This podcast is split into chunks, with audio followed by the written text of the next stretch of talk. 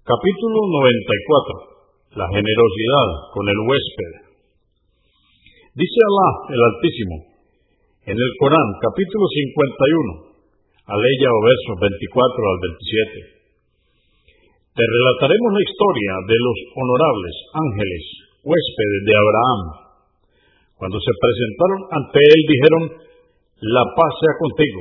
Y Abraham respondió, y con vosotros sea la paz.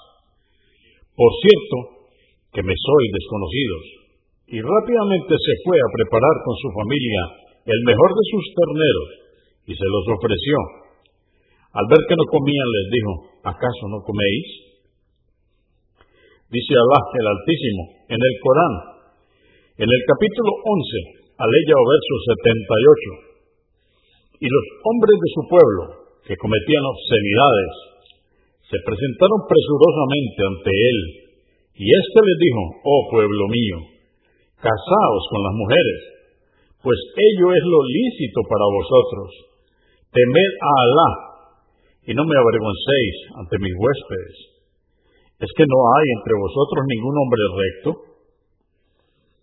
706. Narró Abu Huraira, que Alá esté complacido con él, que el mensajero de Alá, la paz de Dios con él, dijo, quien crea en Alá y en el último día, que honre a su huésped.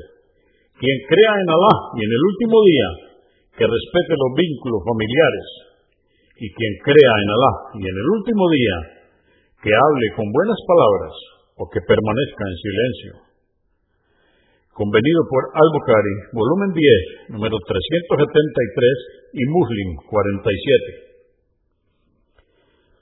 707. Abu Churay Walid ibn Amr al-Gusay, que Alá esté complacido con él, dijo, oí al mensajero de Alá, la paz de con él, decir, quien crea en Alá y en el último día, que honre a su huésped un día y una noche.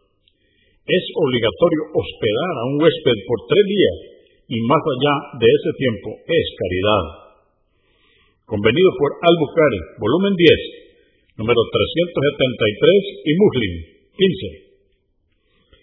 En la versión registrada por Muslim, entre comillas, dice, no le está permitido al musulmán hospedarse en la casa de otro musulmán, sabiendo que no tiene nada para ofrecerle y que no va a poder brindarle hospitalidad.